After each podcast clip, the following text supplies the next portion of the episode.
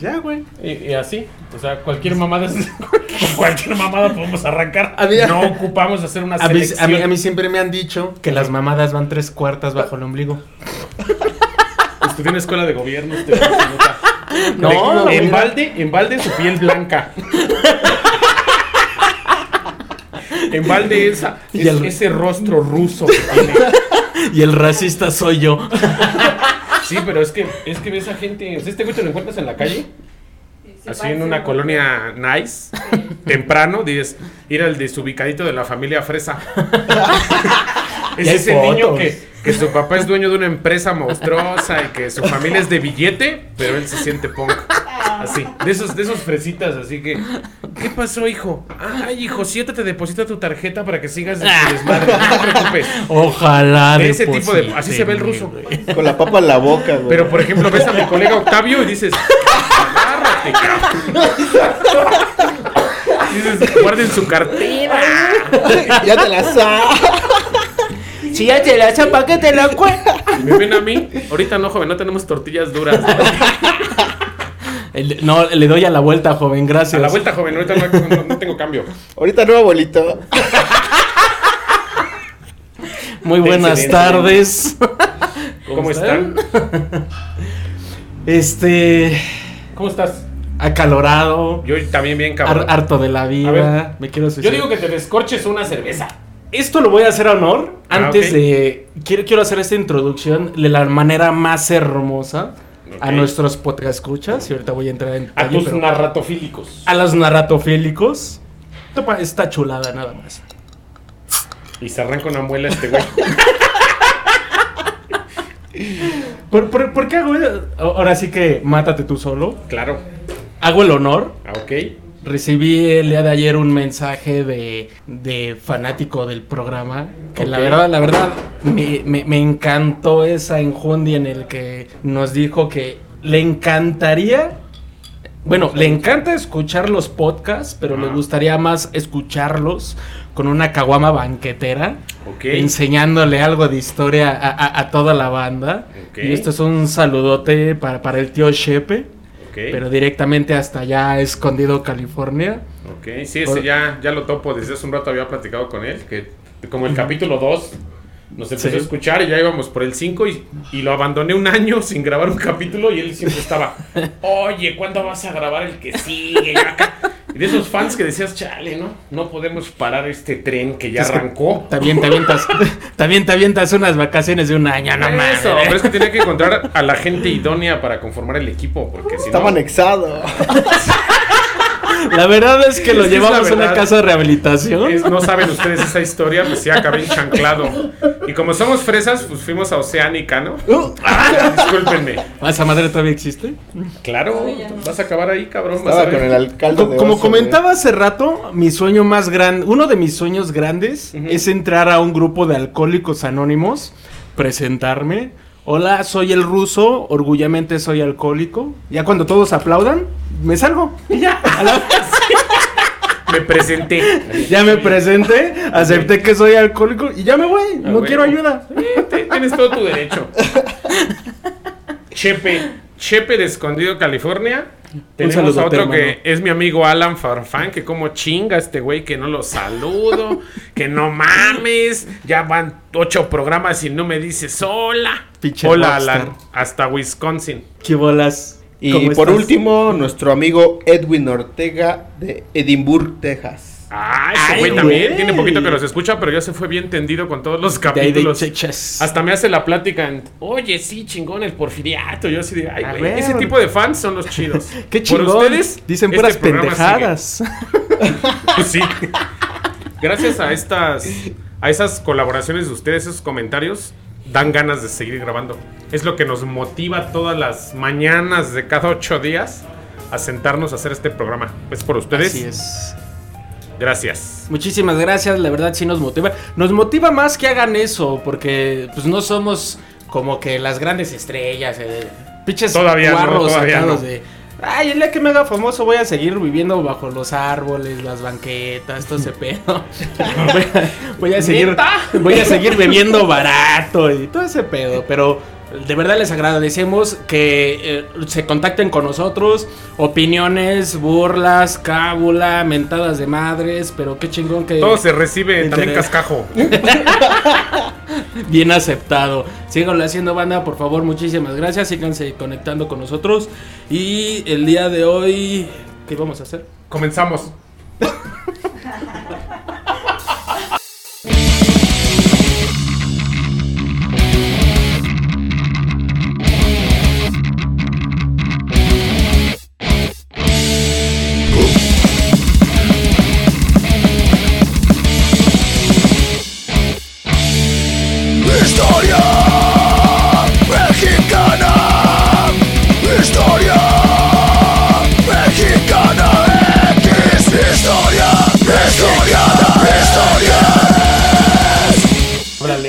golpe. Háblele al micro. El relato de una larga peregrinación fue conservado por los mexicas como parte de su tradición y origen. Así fundaron la gran Tenochtitlan en el lago de Texcoco, guiados por su dios Huitzilopochtli. El huicho. ¿Qué les parece este pedo? Porque Demasiado. todos nos decimos, no mames, putos españoles, nos vinieron a robar el oro. Pero no sabemos ni, ni de qué cultura veníamos, no sabemos de ese mestizaje y ese sincretismo. El, el. Tavo tiene más cara de que viene de esas culturas. Ahorita te voy a Va, va, entrevistar. Ahorita te voy a entrevistar y nos vas a dar con lujo de detalle ese- esos momentos. Te amo, carnal. Sí, sí, a huevo, a huevo. Los, Ches los- sí, aquí tenemos, así, un espécimen de esos tiempos en plena grabación. Mamadísimo. Así, a Ah, vamos a aclararlo, ¿eh? Así. Mamadísimo. Míralo. Recordamos que aquí atrás de nosotros están haciendo ejercicio en este momento, así que si escucha el choque de las pesas o hay un sonido de O que salgo de cámara, güey. sale de cámara este güey de- porque fue a cargar un ratito, fue a hacer barra. Ay, Bueno, güey. los mexicas salieron de Aztlán, una isla llamada Aztlán, por cuyo nombre también son conocidos como aztecas, situada probablemente en algún lugar remoto al norte de Tenochtitlan. Este hecho está documentado en especial en el códice conocido como la tira de la peregrinación o el códice Boturini. Ese códice es, es una hoja de 5 metros, contiene 22 láminas, que es una tira de papel de maguey, que representa el viaje del pueblo desde su salida de Aztlán hacia Culhuacán, que es la caverna sagrada, donde hablaron con Huitzilopochtli. Culhuacán significa monte encorvado, Maldita chela. monte jorobado. Culhuacán. Ajá. Y luego a Tula, llegaron a Tula de Allende, aquí a- adelante del Estado de México, hacia rumbo a Querétaro. De hecho, yo soy tuleño.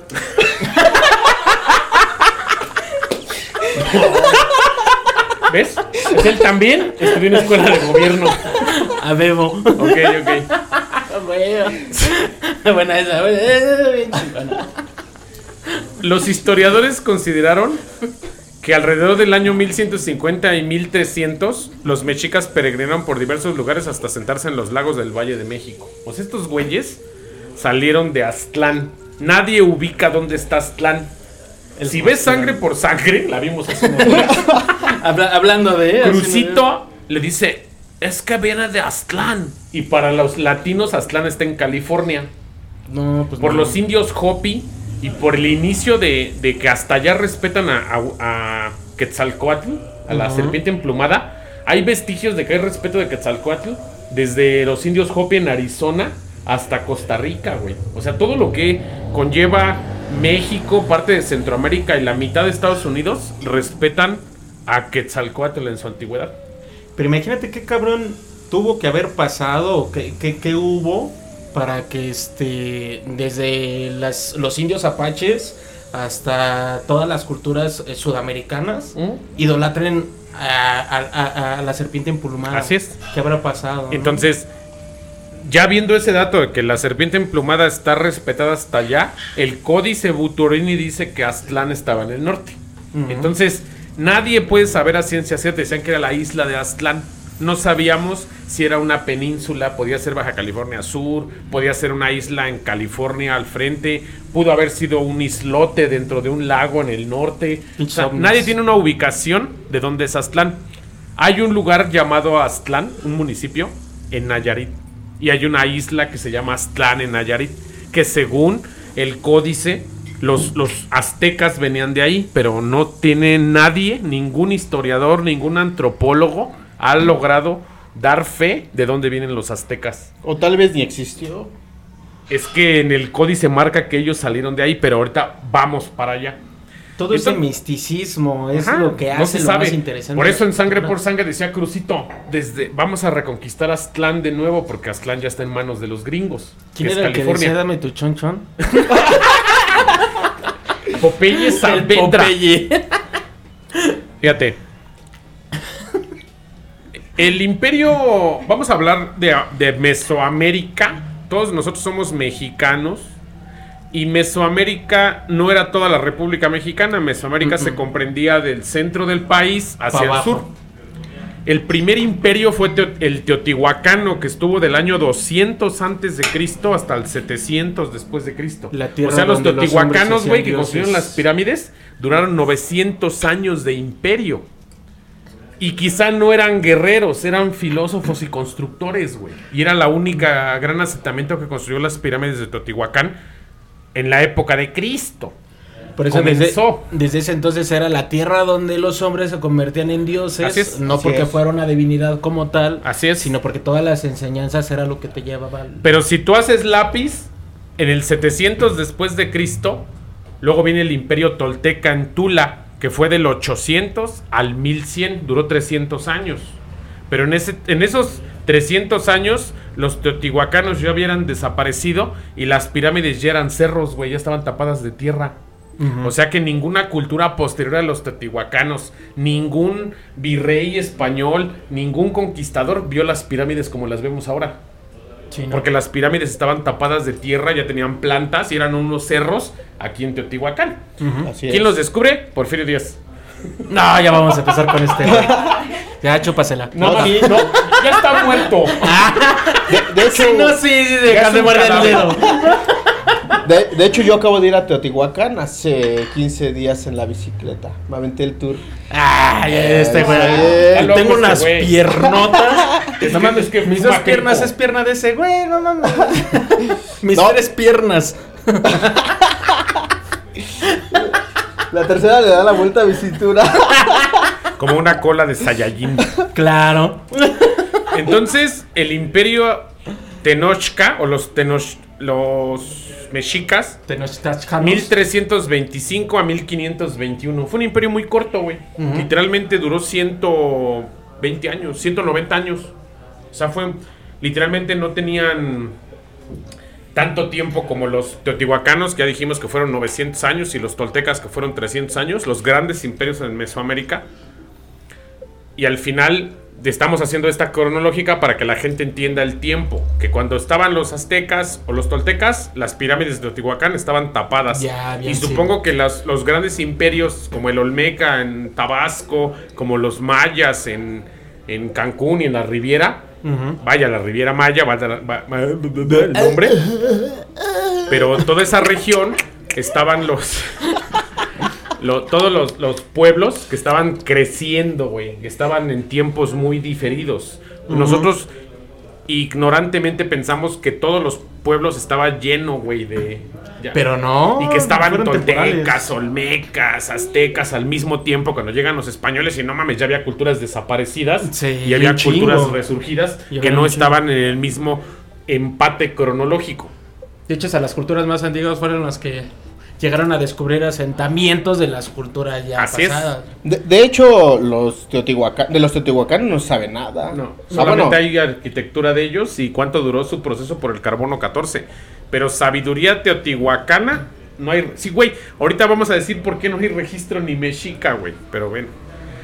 Huitzilopochtli, el colibrí izquierdo, el dios del fuego y de la guerra para los mexicas, le dijo a su pueblo que fuera hacia nuevas tierras.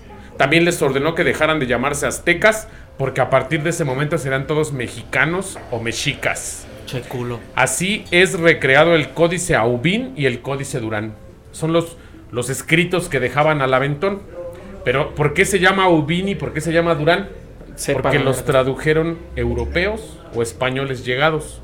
Porque la continuidad de la sabiduría mexica no venía. ¿Por qué? Pues los masacraron. Ma- más que traducción fue un... Una adecuación, una interpretación. Así es. La tira de la peregrinación señala que Aztlán estaba ubicada en una isla donde había seis calpulis, que es un clan formado por conjuntos de familias, y un gran templo probablemente dedicado a Mixcoatl. Después de que los mexicas llegaron a Teotihuacán en el año 1 del Pedernal, que sería como un año... Desconozco qué chingado sea el año del Pedernal. Partieron ocho calpulis encabezados por cuatro teomamaques, que son cargadores de los dioses, como esos güeyes que salen acá con su dios en el lomo, que sacan a la virgencita a pasear en, En bici. Ajá. en bici. lo aviso, lo de- Cuando salen este, a pasear con la virgen en el lomo, que se la llevan acá pedaleando, que van a hacer peregrinaciones, cargan a sus... A sus O acá como el tabo acá cargando barras. Sí. Es un teomamaque este güey. Entonces, ya, oh, tenemos un teomamaque aquí en entrevista. Un teomamac. Entonces, mm, así había uno que se llamaba Tezca, Tezcacoatl, que fue quien cargó a Huitzilopochtli. Se los trae, supongo que en piedra o. No Ajá. sé. Era un, si te das cuenta, era un pueblo que vivía en el norte. No tenían construcciones arquitectónicas ni pirámides, sino ya los hubieran localizado. Quizá vivían como los apaches, en, en pequeñas este, Aldeas, chozas. aldeas y exactamente con chozas o con. ¿Cómo se llaman esas madres cuando ¿Cuáles? Las fumaban la pipa de la paz y entraban a una madre acá? Los... Ay, ¿cómo se llama esto? ¿Los temazcales? No, esos ya son de piedra. No, lo, lo que te digo es el norte, Ajá. que los indios vivían así en esas que eran con palos y tenían este pieles, ¿no? Cuando cazaban a los bisontes, o sea, Es los indios Hopi, chozas, pero- los Cherokee, los Cheyenne, los Sioux, las, las culturas Ajá. Norteamericanas, pero que eran de la nómadas. región, dependiendo de la región tiene Era nombre, pero al final de cuentas siguen siendo chozas. Así es. son chozas. Ok. Casitas. Ellos vivían en el De norte. Infonavit. Güey. Exactamente. Casas de Infonavit para los. Pero eran móviles. Hacia güey. Entonces, esos güeyes se meneaban, se acababan a los búfalos o la comida de un punto y se movían Y vámonos para el otro. Y no sembraban nada. Sí, hago. Ellos nada más recolectaban y cazaban. Y era su, su trueque, las Ellos eran los chichimecas. Chichimeca significa hombre rojo. Ah, cabrón. Hombre perro, chichi, hombre rojo. Entonces en el norte, los que vivían en la zona norte de México, Ujú. Norteamérica, en ese momento no existía Estados Unidos, era el norte de México, eran personas que eran nómadas y que se alimentaban de la recolección y de la caza. No, no sembraban, no criaban animales, no. Esos güeyes se movían, se acababan el taco en un lado y el, a donde sigue. Y a lo que va. Y Fíjate, lógicamente eran poblados pequeños, o sea, no, no hablabas de 50 mil personas, no, güey, o sea, Nah. quizás eran unos cientos, o sea, eran Ajá. varias familias, varios clanes que Entre 100, formaban un- 200 personas. Sí, sí, que ya, que ya se movían en poco, pero con ellos se iba desarrollando las culturas en el norte. Entonces, los historiadores, los cronistas, las personas que tienen a, a ver el México, la formación del imperio mexica, dicen que de esas tribus se desprenden los aztecas que vienen a formar Tenochtitlan. El dato, Entonces- el dato de la choza se llama Tipi India. La tipi. Cállale a mi La tipi. ti- ah, es cierto, la tipi. Cállale a mi tipi. Vamos, Cállale a mi Vamos, tipi al vamos rato. por unos pulques y nos vamos a la tipi. Entonces, según el mito que les dijo Huitzilopochtli, ordenó que fundaran la ciudad donde estuviera un águila parada sobre un opal devorando una serpiente. Siguiendo este designio, los mexicas deambularon durante esas, buscando esa señal por siglos, güey. Se chingaron desde el 1100, que surgieron de allá del norte, como lo leímos, y bajando. hasta el y bajando, 1325, que fundaron el imperio. hasta Llegar al pinche zócalo. Ajá, literalmente ahí, ahí empezó la fundación. Y que esa es la leyenda del por qué se llama zócalo. Porque es el ombligo, pero de la luna, no de la tierra. Así es. O sea, que de ahí directamente, pues, de ahí empezaban a sacar la, la- astrología y todo ese pedo. Que se encontraba en el lago de Texcoco en ese Así es, el lago Texcoco se extendía hasta esa parte. Pero justa, ni siquiera era el centro del lago, o sea, fue una extremidad del lago de Texcoco donde vieron la serpiente. Así es, que es donde ahorita está la Ciudad de México. por la- ajá. Pero vamos para allá. De acuerdo con la tira de la peregrinación del, código, del Códice Boturini, la gente de Cuitláhuac se separó del resto de los calpulis y se instalaron en la península del lago, o en la orilla, no en el centro. Más tarde los mexicas llegan al Valle de México y pasaron por varios pueblos hasta que se asentaron en territorio de los tepanecas de Azcapotzalco. Eran los tepanecas, en ahorita se les dice chintololos a los güeyes, ¿no? Pero en ese tiempo eran los tepanecas de Azcapotzalco quienes les sirvieron como guerreros mercenarios. Porque tienen que saber ustedes que los aztecas, después de deambular 200 años, imagínate que traían, güey. O sea, las familias que todo el tiempo estuvieron deambulando del norte de México a llegar al centro, güey, no traían comida. ¿Qué habías sembrado, güey? Recolectaban nopales, tunas, víboras, perros. Lo que se encontraban se tragaban. Entonces eran un pueblo Ah, cabrón. despreciado, güey, un pueblo marginado por los pueblos que estaban asentados en el camino de la Aztlán a México hasta llegar a, aquí a la zona de la Ciudad de México. Los, los señoríos de alrededor de la, de la zona del lago de Texcoco no los querían. Los veían como pinches invasores. Toda la realeza y llegaban estos, güey, no traen a todos mugrosos. Sí, exactamente, los veían feo, como cuando alguien te llega y oye, joven, no tener unas tortillas que me regale. Como cuando, corrieron, como cuando corrieron al chavo del 8 de la vecindad. Ándale, que se iba con su palito así, su cara triste, ¿no? Como cuando, el, como cuando el gama de acá llegó a tocar en mi casa y dije, que no traigo cambio, compa. El look, el look me precede. Entonces, finalmente encontraron el sitio señalado por Huitzilopochtli en un islote del lago de Texcoco. O sea, aquí comienza lo que tengo ganas de vomitar en el micrófono desde hace unos minutos que arrancó el programa. Esto es una leyenda, güey. Esto es una, una historia muy fumada, güey. Es una, un mito por el cual el mexicano tomó una identidad, pero ahorita vamos a explicar por qué. Pero mito, sea mito, sea leyenda, La historia está si, chida. si fuera, si fuera real, estaría bien cabrona, güey. Sí. Estaría bien chida. De hecho, de hecho es lo que casi la mayoría de todos los mexicanos conoce, güey. O sea, tú pregúntale a, a cualquier mexicano qué onda con el símbolo de la bandera, güey. ¿Por qué tienen ahí la serpiente, eh, digo, el águila tragándose la serpiente? Y, y todos identifican esa historia, güey. Sí, de hecho, a huevo. Tras el asentamiento de los mexicas en el islote que pertenecía al pueblo de Azcapotzalco, solicitaron al gobierno de Culhuacán un atlépetl vecino de filiación sigua que mandara a Tenochtitlan un miembro de su clase real para que dirigiera a los mexicas. O sea, querían un gobernante, así como le hicimos con Maximiliano de Habsburgo. Sí. Necesitamos tener un güey de afuera que nos gobierne porque nosotros no podemos. Porque hacemos puras pendejadas. Así es.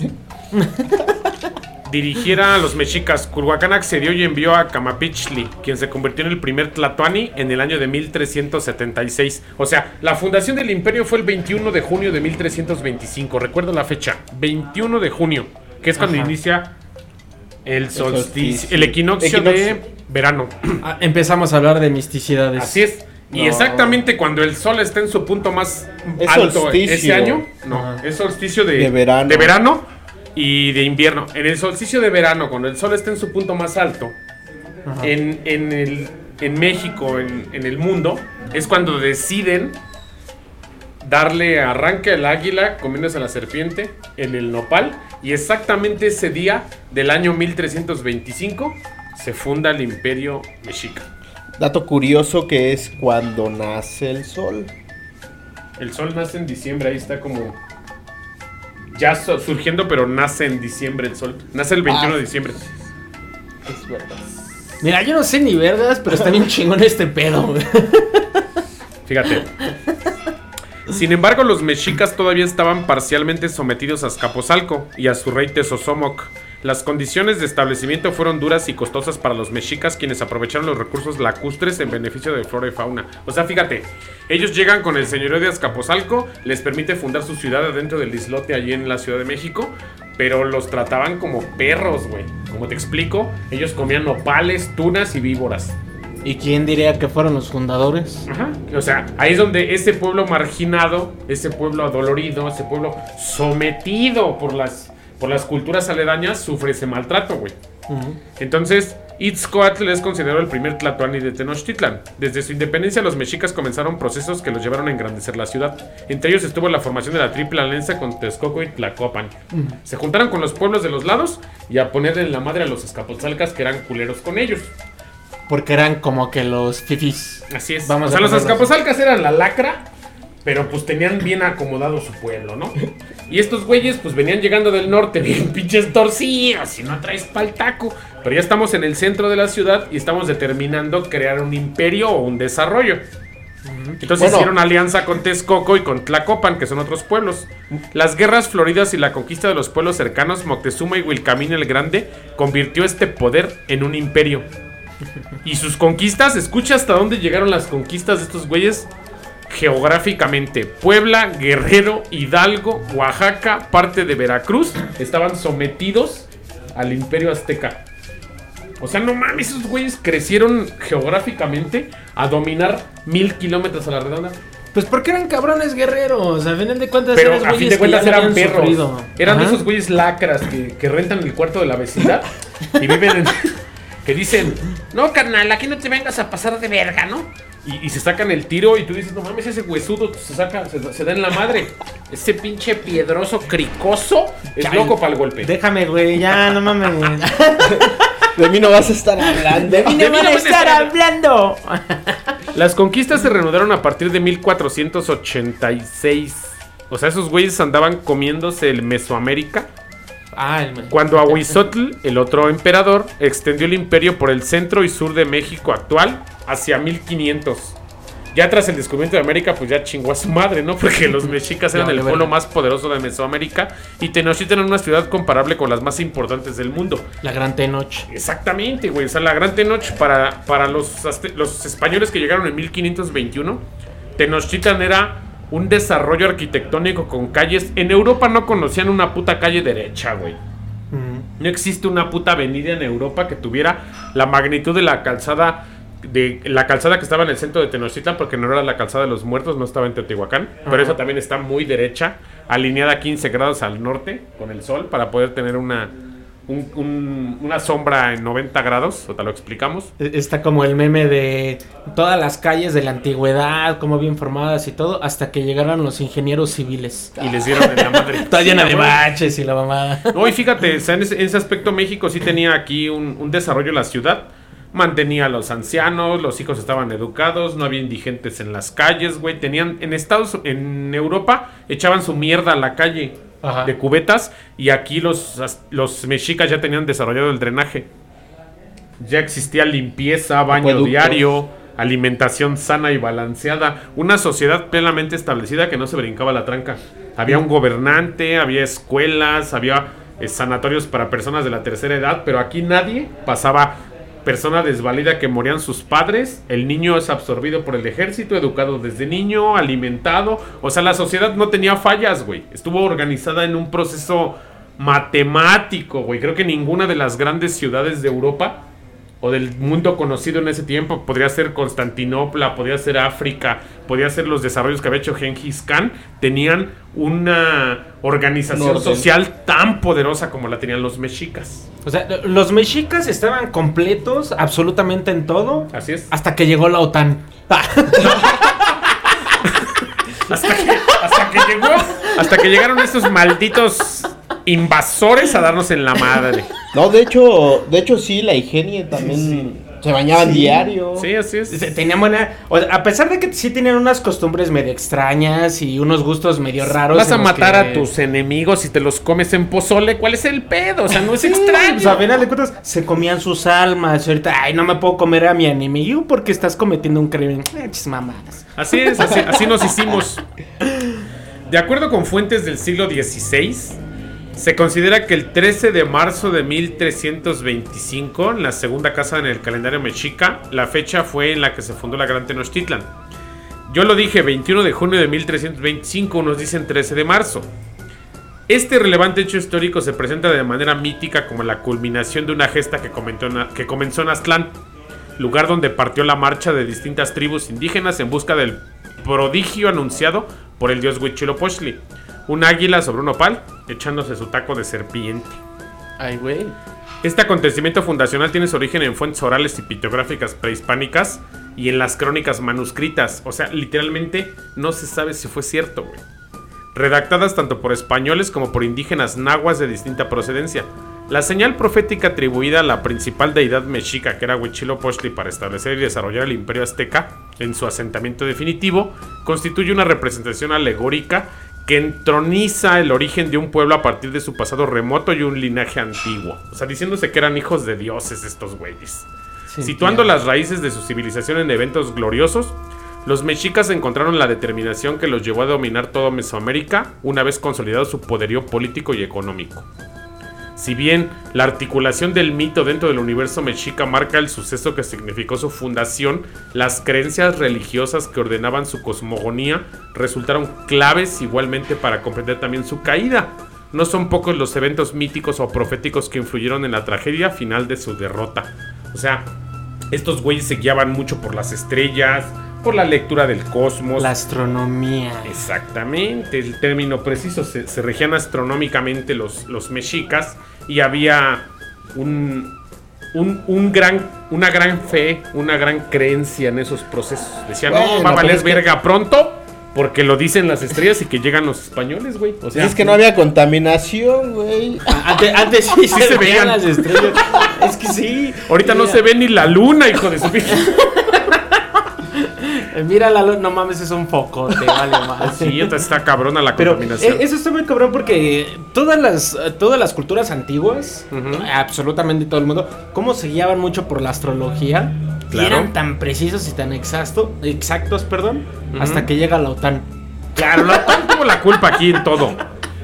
De acuerdo con Miguel León Portilla, en su obra La visión de los vencidos, los presagios que advier- advertían sobre el retorno de los dioses, los cuales fueron coincidentes con la llegada de los españoles, resultaron decisivos en las reacciones o respuestas del imperio mexica frente a los invasores. La última gran civilización prehispánica fue conquistada de forma sorpresiva y abrupta, muy rápido, güey. Más que nada porque esos güeyes se venían muriendo de viruela y no la pegaron, ¿no? Y aquí es donde valió madre Ahí todo. es donde vale madres mucho. El auge y la grandeza de Tenochtitlan deslumbraron a Hernán Cortés y a sus soldados. Uno de ellos, Bernal Díaz del Castillo, dejó testimonio del asombro que le causó esta gran ciudad en historia verdadera de la conquista de la Nueva España. Y él puso, y cito textualmente, y desde que vimos tantas ciudades, valles poblados en el agua y en la tierra firme y otras grandes poblaciones de aquella calzada tan derecha y por nivel como iba México, nos quedamos admirados. Estos güeyes venían de la mugre, güey. España en ese tiempo era un, reino, pero puerco, güey, mal armado, la gente muy diferenciada socialmente y llegan a una urbe, güey, donde la gente se organizó con detalle, güey. Una maquinaria perfecta era el Imperio Azteca.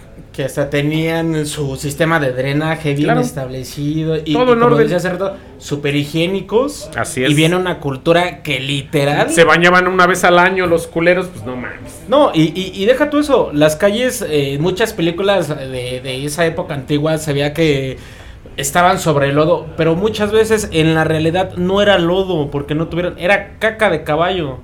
Y, y cobraban por recoger lo que tuvieras fuera de tu vivienda esa caca. Y como en ese entonces no todos tenían, Se pues la vivían caca. entre la mierda. Qué en caca. Y esos nos conquistaron, hijo de su pinche. Cambiando los espejos por oro. Vale, A partir de la conquista, el pueblo mexica vivió un rompimiento inexorable con su pasado. Se desarrolló entonces una nueva identidad como resultado del mestizaje, güey. Eso es algo que nos, no nos no terminamos de comprender, güey. Fuimos un pueblo invadido, exterminado y dominado, pero también hubo mestizaje, o sea, tanto los indígenas se chingaron a las españolas como los españoles se chingaron a las indígenas y tuvimos una mezcla de sangres y, Eh. y una mezcla de alimentación, de cultura, de educación y hoy en día somos los mexicanos el resultado de esa mezcla. Somos la mezcla de la mezcla de la mezcla. Pero está, o sea, es parte de, güey, es como la unión de dos, la fusión de dos culturas. Fíjate. Entonces, eh, está bien y está mal. Para mí está bien. No soy racista ni separatista, pero pienso que todas esas culturas estaban muy bien si ser mezcladas ni. Pero no íbamos a poder conservarnos así toda la vida. No ha existido un solo imperio que no haya sido dominado o no haya sido conquistado al paso de los años. A mí yo sí quisiera estar desnudo por la vida, ¿vale? Ah, que nos valga madre todo. Dice aquí, no obstante, las raíces de la cultura prehispánica permanecen hasta el día de hoy. La imagen de la Fundación de México de Tenochtitlan se convirtió en el emblema que distingue nues- la bandera de nuestro país. La cual aparece en el centro, es el patrio de- desde Iturbide, güey, desde que se fundó la, desde que se firmó la primera independencia de México, Ya la bandera es ese, esa escena prehispánica. Eh, eh, esa escena que sirvió de dos cosas. ¿Mm? Para la bandera mexicana y para ese tradicional jalón de pelos que te da el tío que te dice, Ah, ¿para dónde voló el águila? Sí, es cierto. Sirvió para dos cosas ese Así es. Tienes toda la razón del mundo, del mito de dónde se paró el águila. ¿De dónde se paró Pero el águila? fíjense ya, entendiéndolo como un punto México en esta identidad en 1821. Escuchen esta parte y quizá pueda sonar un poco fumado de mi parte, pero es lo que yo pienso. Y eso que no fumamos. La identidad que necesitaba el mexicano para surgir tuvo que irse hasta la fundación de su imperio porque sabían que los españoles nos habían conquistado en 1521. En 1821, 300 años después, nos queremos emancipar de los españoles. Entonces, ¿cómo haces que, que los mexicanos les surja esa, esa nacionalidad? Regrésate a la, a la escena de los aztecas, de cuando fundaron la ciudad. Entonces, con esa imagen comienza el nacionalismo. Pero por desgracia no sabemos si fue cierto. y Solo Esa- fue un mito. Esa y la religión de la La Sí, de también. Guadalupe, el estandarte que usó Este- Miguel Hidalgo. Sí lo usó Hidalgo para, pero porque obligaron a los pueblos indígenas a creer en esa religión. Ah, claro. Fue porque no, no fue inculcada, Ah, fue, no, obligada. Y también como la vieron morena, jalaron. Eh, por eso la Virgen de De hecho hay una Morena. historia de la Virgen Morena, ¿no? Eh, allá en España. Sí, existe una virgen allá. Es igual que la virgen. Guadalupe. igual Guadalupe. Sí. Pero fíjate, México ha sufrido la desinformación en todo momento. Y esta parte de, de haberle dado a la bandera de México la imagen de la fundación del Imperio Azteca, a mí en lo personal me hace ver que México no sabe su pasado. México no sabe de dónde viene. Porque la bandera es una leyenda, güey. Esa, esa fundación de, del Imperio Azteca la crea el, el consejero del rey Moctezuma y Wilcamina llamado Tlacael, que tampoco sabemos si él existió porque existen pocos códices nombrándolo, pero era un consejero de rey. Y él dice en esos cuentos, güey, venimos de tragar víboras y nopales y andar bien perreados por la vida 200 años fundando el Imperio Mexica y todo el pedo. bien puteados, vamos a borrar eso y vamos a decir que nos mandó Huitzilopochtli a buscar una señal que aquí encontramos. O sea, reescribieron la historia. Y las nuevas generaciones que surgen después de eso nacen con la idea de que son los elegidos, güey. Y automáticamente les entra en la cabeza, somos unos guerreros verga. E- Es que eso fue el problema de todas las colonizaciones de la época antigua. Porque hasta, por ejemplo, te puedo hablar de, no sé, todos los escritos que, de- después de que, todos los escritos egipcios que se guardaron en la biblioteca de Alejandría que fue quemada, donde se quedaron todas esas enseñanzas. Igual perdió. aquí en México, todas esas enseñanzas que tenían de...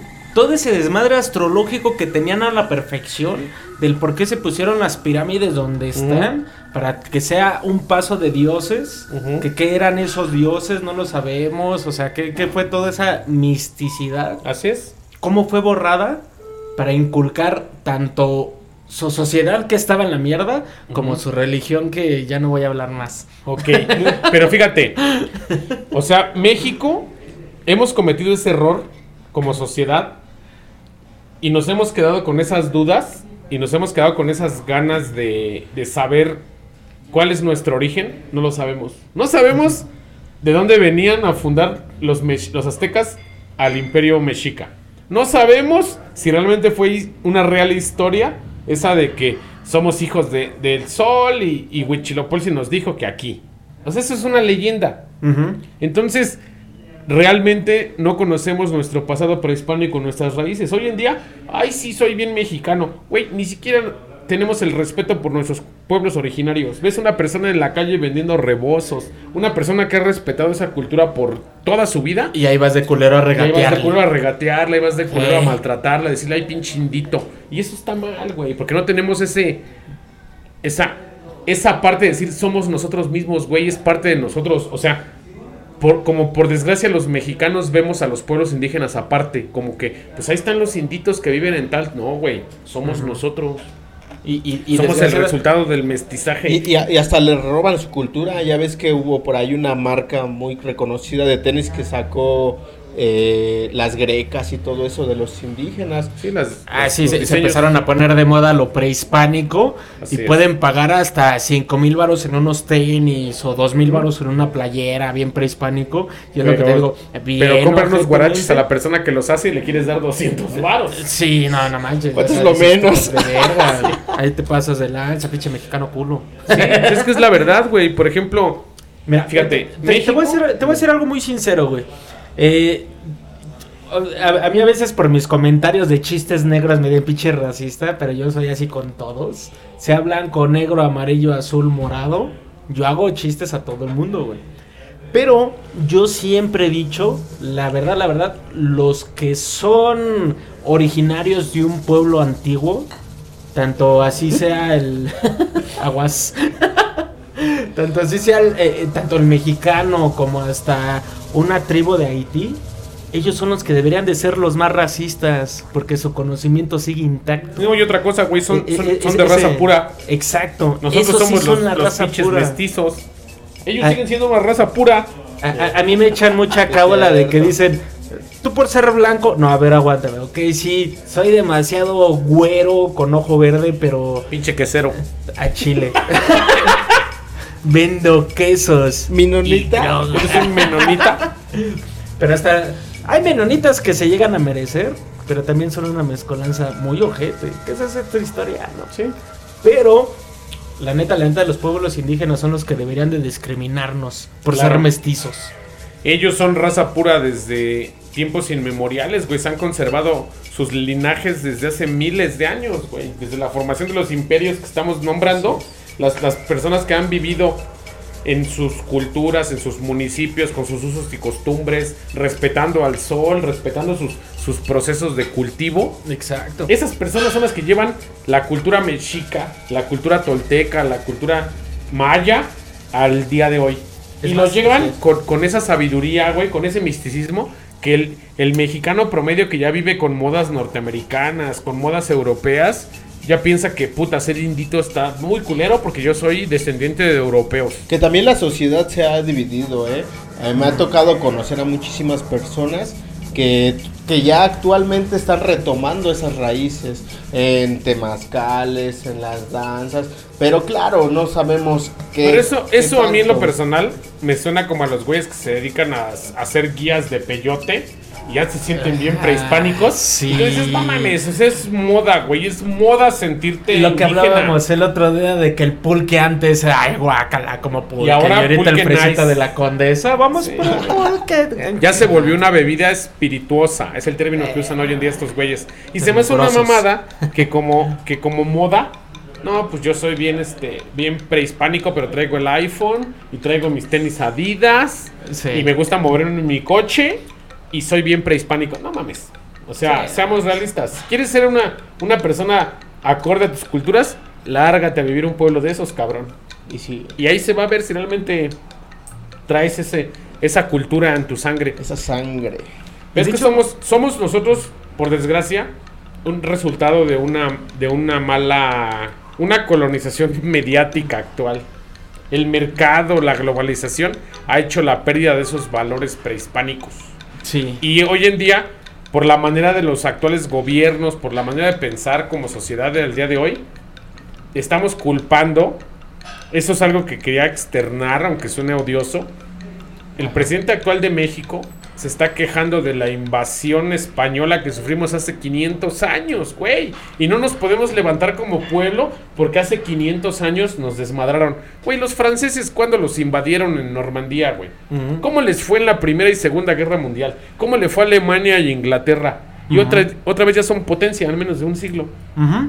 Y aquí México, 500 putos años tirado porque fuimos sometidos. Nah, Pero mira, no es cierto, güey. sí, en la no. colonia española, el, el país más rico del mundo era la Nueva España. Te, te voy a decir algo más, más doloroso y más, más desgraciante en este aspecto. De hecho, to- todo- todos los narratofílicos que nos están escuchando no me van a dejar mentir. Eh, todos esos mexicanos que viven en otra nacionalidad te encuentras a un mexicano en otra parte del mundo y es el compañerismo tan grande de tener esas raíces que yo como opción quiero, eso también lo quería expresar. Más que decir soy orgullosamente mexicano, estaría más chingón que dijeran soy orgullosamente mexica. ¿Qué es lo más cercano a? Porque mexicano, mexicano dentro de México, voy a tocar un tema muy reciente. Por ejemplo, lo que pasó en el estadio ahí en Querétaro. O sea, entre nosotros como mexicanos nos estamos dando en la madre. Desgraciadamente estamos viviendo en un mundo tan mediático que nos estamos haciendo tan separatistas. Por un partido y por unos equipos de fútbol llegar a ese grado de violencia. Por un Que, equipo que de también fútbol. igual no sabemos qué tan cierto sea todo lo que pasó, porque hay muchísima información de la que dices, no manches, ¿a poco O sea, sí pasó eso? Transfondo el que sea, nos estamos dando la madre entre nosotros. No nos ponemos de acuerdo. Desgraciadamente, aquí, aquí en México nos estamos desgraciando por tú eres de este partido, yo soy de este partido. Tú tienes esta idea, yo tengo esta idea. Y a darnos en la madre. Exacto. Es más, hasta Voy, con lo- voy a causar hasta un conflicto, pero mi comentario va a ser muy, muy, muy real. Yo no tengo nada en contra de las manifestaciones feministas, pero para mí ya parece el día de la purga, güey. Esperan el 8 de marzo para salir a desmadrar la ciudad. Por esa parte voy a decir algo muy cierto. Y no lo hago en. Ya ni siquiera hablando del feminismo, porque la verdad México sí tiene unos problemas muy graves en ese aspecto. Pero voy a decir una razón sociopolítica más cañona, económicamente en este aspecto hablando. ¿Cuántos, ¿Cuánto gasto se hace de un este pues de lo que es todo el mantenimiento, la reparación y todo eso, que es el gasto público, ¿cuánto no se destina por todos esos desmanes? No, Yo no digo que esté en contra de que la gente luche por sus derechos, pero carnal, tiraron un, un- tiraron un semáforo, desmadraron la estación de un metro, ¿cuánto le cuesta a la ciudad? Sí, porque lo vas a volver a reparar. Y, y- y- y nadie se pone a pensar en eso. O sea, sí está bien. Y ahora yo no digo, ok, sí, mujer, estás teniendo una situación muy difícil aquí en México, pero no nada más tu mujer. Todos. Si peleas en general. O sea, tú no nada más mujer sales a la calle con miedo en la noche. Uno como cabrón, a mí me da más miedo la policía salir. O sea, si me roban, ya me sacaron la cartera y ya valió madres. Pero me agarran policía y me pongo al pedo. ¿Cuántos casos de desaparición no hay? Así es. ¿Cuánto abuso de, de autoridad no hay en este aspecto? También corremos riesgo en ese aspecto. Todos. y- y- o sea, y- por desgracia existe esa... Sé que vamos a causar mucha controversia con estos comentarios, pero es la Sí. verdad. Existe es- ese conflicto del feminicidio y de los conflictos... Güey, nos están matando a todos. Sí. Hombres, mujeres, jóvenes, niños, estudiantes, personas de la tercera edad, consumidores de drogas, personas que viven en pueblos con conflictos de guerra por narco, güey. O sea, que México está en tierras. pedos, no nada más las mujeres, güey. O sea, es, el, este pedo es contra todos. Así es. Y les damos el espacio a las mujeres para que se manifiesten. Y queda claro que, que está violento, que desmadran monumentos, que rayan paredes, que rompen estaciones del metro. Pero al final somos todos, güey. O sea, esas chavas que desmadraron las paredes del metro Hidalgo y les cayó el toldo encima están hospitalizadas, güey. En el desconocimiento y la rabia y la molestia también no sé qué pasa por su cabeza de ellas para en ese momento querer expresar ese pinche odio de la manera más más, bru- más brutal posible, güey. Y tú dices, pues si esa manera a ti te va a tranquilizar y nos va a dar un resultado, hazlo. Pero si no, ve- si no están dando resultado ¿Para qué lo seguimos haciendo? y, y- y se esperan a un día en específico. Exactamente, parece y- que es no. el día de la purga, güey. y Suman el Sí. odio de todo el puto año para salir ese día y ahorita vamos a desmadrar la Ciudad de México. Pero no, no deberían haber eh, eh, exclusivo a la mujer. Exclusivo, ya regresando al tema, al pueblo mexicano. claro. O sea, yo fuera del país, la verdad sí digo, soy orgulloso mexicano por costumbres, por raíces, por todo lo que conlleva Eres todo un mexica. Eh, Soy mexico. Bueno, no, es que soy muy blanco, güey. vale, Ese no es pedo. eres- haz de cuenta que eres de esos albinos que nacieron. güey, vale esos albinos que nacieron así en el pueblo, que, eran así bien pinches rositas y con el pelo güero. Cagadamente sí tengo mis raíces rusas e irlandesas, pero ya vivir aquí, por una parte sí digo, qué chingón ser mexicano por todo lo que nos conlleva, a lo que nuestros narratofílicos no me van a dejar mentir. Eh, la cultura mexicana es tan deliciosa en todo aspecto. Papá. Tanto comida como música, como cultura, como... Todo. La cerveza corona es nuestra, perros, aunque no nos patrocinen. ¡Claro! La mujeres, comida. mujeres, no se diga. Uy, no, México es chulo en todos los aspectos. Pero está vivir dentro de México, a veces sí me da pena decir, puta, vivo en México. Está de la verga. Sí, está muy, muy cabrón. Pero a fin de cuentas, así también está Colombia. Así también vive Rusia y Ucrania, que es primer mundo hoy en día. Así vive Norteamérica en sus guetos todos los días. O sea, la violencia sigue. Ujú, desgraciadamente. Estamos acostumbrados a vivir en una sociedad que, ay, tenemos derechos, tenemos obligaciones, tenemos oportunidades. Somos seres humanos que todos solucionamos a putazos. Exacto. Desde tiempos inmemoriales. Somos un podcast dedicado a la historia y sabemos qué ha pasado en la historia de estos países. En estos Putazo 10 tras episodios con este 11, siempre hablamos de putazos. Nunca hablamos de algo bonito. Siempre se rompen la madre porque así es el humano. Es que somos animales Destructivo, también. cabrón. Destructivo y territorial. Es, que no, no, mucha gente no entiende que seguimos siendo animales. Claro. Y, y me he encontrado. Pero es que somos racionales. Ah, no, la verga. somos irracionales. Somos monos con un palo en la mano. Ay, ¿sí se ve? ¿Sí se nota? Así es, así es. Fíjate, es, es muy, es muy raro, güey, pero me, me- me causa un choque, güey. Me causa un choque los cagaderos del 8 de marzo. Porque una parte de mí dice, qué bueno que exigen. Y otra parte de mí dice, no desmadres eso. Sí, así de, a ver, agua- que de- era- voy a traer más controversia en ese aspecto porque ya lo hicieron. Pero sí, como dices, es que te importa más la pared que, que, que mi No, es vida. que no A ver, tipo, tú también. A ver, ¿tú ¿por qué no madreamos tu casa? ¿Por qué no vamos todos a putear tus muebles? ¿Vas a llegar después de desmadrar a dormir a tu cuarto chingón? No hay pedo, aquí ya barrió mi mamá, ya me hizo de comer, vengo toda llena de pintura de haber puteado la barda, porque la ley no me hizo nada. Ajá, exacto. Mames. Eh, por esa parte. Y, Y no tengo o- nada contra ustedes, ah, lo voy a exentar. Nosotros, Historia Mexicana X, tanto el Tavo como el ruso y yo, Gamaliel, no queremos confrontar mujeres, no queremos conflictos con, con, con, con este pensamiento que piensa que estamos en contra de las feministas, solamente expresamos nuestro punto de vista en que no estoy de acuerdo en que la manera de expresar su violencia sea desmadrando las cosas que usamos todos nosotros no todos los es- días. Y no es porque nos importe más una pared o un monumento. Yo nada más lo veo por la razón sociopolítica. En el aspecto de que van a gastar un, un- lo que es un sueldo para uso público Así es. en una reparación. Simplemente por eso. Pero, bueno, paréntesis, las iglesias sí quémelas. Eres como, lo- como el Lord of Chaos. Ándale, de- las Esa iglesias sí es no hay pedo. Es así, llévense la chingada. Hay una película que se llama The Lord, of, The Lord of Chaos, que es la historia de unos metaleros noruegos. Sí, está Ah, no bien mames, chingona. Queman iglesias y tú dices, ah, huevo, cabrón. Desmadraron puras de madera, ¿no? Que existían bien milenarias allá en este Noruega. Las pero- desmadraron Otra cosa, no estoy en contra de ninguna religión, al contrario, está bien chingón que como ser humano espiritualmente te encuentres. Lo único que estoy en contra son de las iglesias. Claro, que viven bajo del bolsillo de la gente que les da su propina. Así es. Yo lo llamo propina, no limosna, es Así propina. es. Somos culeros. y- Pero- es- todo es negocio. No estamos en contra del, al contrario, apoyamos bien cabrón a las feministas. Solamente piensen un poco en los impuestos el que paga la, la gente de la Ciudad de México, incluyéndose de las mujeres que Sí, viven allá. todos vamos a pagar de vuelta esa cosa indirectamente, sí están- son impuestos. Y en vez de reparar lo desmadrado, puta, Mejor- güey, se podría invertir esa lana en otra cosa, güey, en crear un fondo para mujeres, en hacer este apoyos a cáncer de mama a otras mujeres que tienen problemas de salud, güey, para hacerles papanicolaos, que dices, puta, esa reparación de la estación que desmadraron esas cuatro cabronas que rompieron la pared. Puta, va a costar medio millón de pesos y con medio millón de pesos puedes atender mil papaliconaos, cabrón. Y muchas van a decir, ay, no mames, ¿a poco no tanto?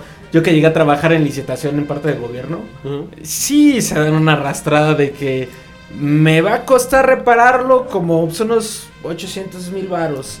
Ponle un millón y medio a la verdad. Exactamente, qué puta necesidad. Y se va para la bolsa de los Y funcionarios. esa lana, güey, se podría emplear mejor en, ¿sabes qué? Vamos a ocupar esto para apoyar a mujeres con cáncer de mama. Órale, güey. Ya no se gastó en, de- en reparar lo que se desmadró en esta manifestación. Igu- Igual otro punto, en las redes sociales, eh, yo vi imágenes de mujeres policías que también que, que escribiera, ¿no? Nosotras también somos mujeres y estamos trabajando, al igual que muchas mujeres de limpieza. Digo, Sí, exacto. Claro, güey, o sea, otro día de la manifestación mandan a una mujer y le dicen, ahora tú limpia, ahora tú barre, ahora tú despinta esa pared, ahora tú acomoda todo lo que desmadró la otra mujer en su manifestación. Y ahí es donde se encuentra un pinche crossover y dices, ¿qué pedo?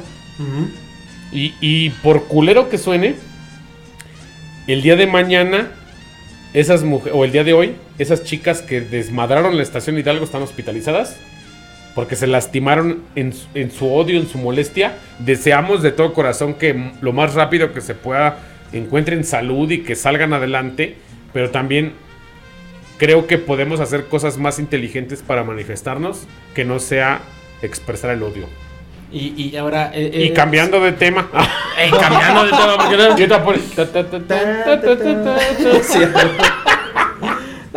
la, única recomendación es que esas chicas que están hospitalizadas, ojalá que todas sus compañeras que estuvieron en la manifestación, se hagan una vaquera porque los hospitales están cada vez más caros, aunque sea parte Así del es. seguro social. Sí se hagan una vaquera porque son un chingo de mujeres que están peleando eso y mejor páguenles, no sé, entre 20 y 50 varos que se hagan una cooperacha. Sí, porque ahorita te apuesto que esas hospital. tres, cuatro chicas que están hospitalizadas, pues ya, Está viendo su ya familia. fueron noticia nacional, pero Y- nadie las está apoyando y su familia se está tronando los dedos para pagar la cuenta del hospital de los madrazos que se dieron. Y ojalá que no, porque creo que hasta multa van a tener por los Sí, desmanes pues que hicieron. desmadraron. Entonces, ojalá y se cooperen como mujeres solidarias para que la economía ahorita está muy cañona en México como para que las dejen solas. Ojalá les tiren un parito, ¿no? Así es.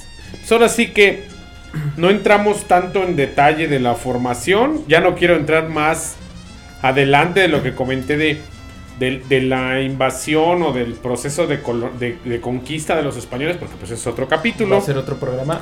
Pero esta parte de la formación del Imperio Azteca y de todas las pendejadas que hablamos posteriormente respecto a las manifestaciones y cómo una cosa te lleva a otra. ¿Qué te pareció mi tabo?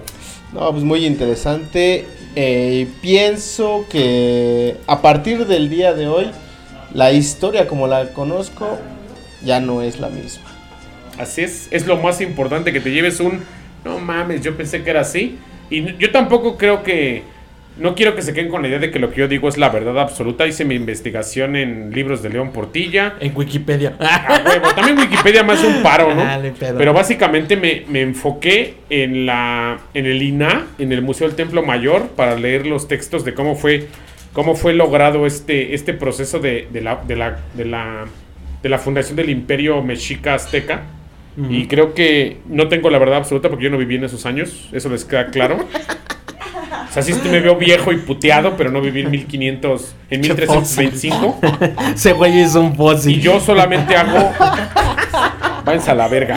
Yo solamente hago la acotación de, de los libros, de los escritos de, de- de los historiadores que en ese momento, Bernal Díaz del Castillo y León Portilla, que es más actual, que hicieron esas observaciones sobre la historia. Entonces yo nada más tomo en cuenta esos puntos, los metemos a debate y con las pendejadas de estos dos güeyes que están al lado mío, intentamos cámara. que para ustedes sea ligero, educativo y bonito este programa. Y, y- y otra cosa que estaría muy chingón, eh, to- toda la banda que nos allá nos está escuchando, ¿qué es lo que conocen de lo que le acabamos de contar, de la historia de, de- de- de México, cómo, cómo se empezaba a formar? ¿Qué datos tienen allá? Porque también luego allá tienen otros datos Así que es. también son muy interesantes. La escuela es diferente. Exacto. Y aparte como nosotros venimos desde allá del norte, eh, no tenemos nada que ver con nuestras primas, aclaro. Pero sí estaría chingón que nos contaran qué el público que tenemos allá en Texas, qué, qué historias hay de todas esas civilizaciones y culturas de allá, cómo bajaron para acá. Estaría chingón que se contactaran con nosotros en ese aspecto para, para hablar. en, en lo que el Gama sigue masticando el cacahuate. Ya déjame ahí, Gama. Ya, Gama. Ya, ya acabé. Pues ahora sí que, ¿cómo te encuentran en redes ruso? Ya muchos me contactaron, muchísimas gracias, se lo agradezco. Estoy 24/7 para ustedes, aunque no lo crean. En la- las madrugadas ando pedo y yo les contesto de todas maneras. ¿Neta? Pero a mí me encuentran como Dan Seiner, tanto, otra vez, perdón, porque ya me dio pedoando. Adán Sinner, S-I-N-N-E-R, pecador en inglés. ¡Ay, Tal- qué bilingüe! ¡Ay! Apodo, luego les cuento por qué se apoda algún día de estos. Va, va, Pero- va, va. Pero este. Así me encuentran en, tanto en Facebook como en Instagram. Me agregan, yo los acepto y platicamos por ahí. Bien chingón. Recomendaciones, saludos y lo que quieran. Ahí estamos, va. ¿A ti cómo te encuentran, Tabo? Yo soy como Tavo López en Facebook. A mí me encuentran en Instagram, TikTok y Twitter y Facebook. TikToker. Ya soy TikToker, de saber. Como Gamaliel Mol. Esto fue Historia Mexicana X. Gracias. Gracias por escucharnos. Si Salud. quieren más saludos, ahí nos hablamos. Gracias. Donde quiera que nos veamos con unos caracolitos nos saludamos. Besos en el yo-yo. Otro. Maldita Besos. escuela de gobierno. Besos donde sale el topaz. En el siempre oscuro, güey. El siempre sucio, el sin esquinas, el nada del globo. En el huele rico. Ya despídete, güey. Ya, güey, me despedí hace unos minutos. Pero siguen ustedes de nacos. Cámara, nos vemos, bye. Bye. Ay.